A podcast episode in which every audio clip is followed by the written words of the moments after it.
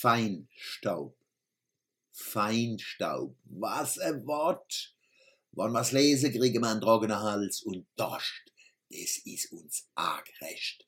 Da haben wir einen medizinischen Grund, Schoppe zu bersten. Und, weil man das Wort im Radio und Fernsehen höre und in der Zeitung lese, meine Mama müsste es Hochdeutsch aussprechen, ungefähr so. Feinstaub. Stelle sich mal vor den Spiegel und sage kein Feinstaub in Feudenheim. Außerdem, Stab ist an sich fei. Das Wort Feinstaub ist ein weißer Schimmel, eine Tautologie.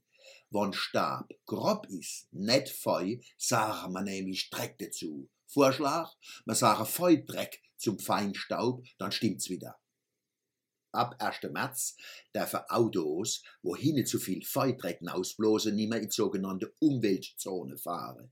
In Mannem umfasst die Umweltzone die Neckarstadt, der Jungbusch, die Innenstadt, die Oststadt, die Schwetzinger Stadt und der Luisepark.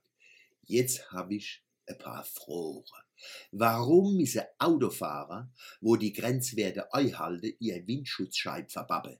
Kennen die Feudreck-Grenzwerte nicht vom TÜV kontrolliert und durchgesetzt werden, wie andere Sicherheits- und Qualitätsstandards auch.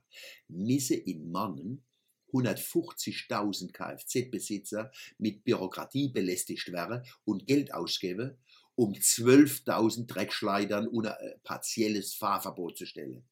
Ist für den Besitzer von so einer Schüssel ein teilweises Fahrverbot so viel angenehmer wie ein umfassendes? Warum dürfen Dreckschleidern im Jungbusch nicht fahren, aber in Friedrichsfeld?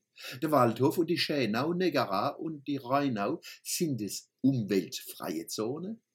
Ist Feudreck in Segene weniger schädlich wie in der Innenstadt? Der Kurpals und der ganzen Welt ist es schnotzegal, wo der Dreck in die Luft geblasen wird und jede Stillrecht, wo man es bleiben lassen oder weniger machen. Hat man mal hochgerechnet, wie viel Extrafahrten in Deutschland zusammenkommen, weil die Leute sich die Aufbaba besorgen müssen. Wollen wir mit offenen Kaminen, wo Mods, Feiträg, Emissionen abträgen, also verfahren? In Umweltzone wären sie verboten, in umweltfreie Zone erlaubt. Warum wäre so lange Übergangsfristen eingeräumt? Wir wissen schon seit 30 Jahren, dass wir unseren Energie- und Materieumsatz ökologisch optimieren müssen. Senkung von Schadstoffbelastung ist überall richtig, nicht bloß dort, wo die Grenzwertzeiger ausschlagen. Je schneller und umfassender man das Notwendige umsetze, umso besser für uns alle. Auf der anderen Seite, Windschutzscheiben sind groß, da können noch viel Qualitätsstandards mit Aufbauer belegt werden.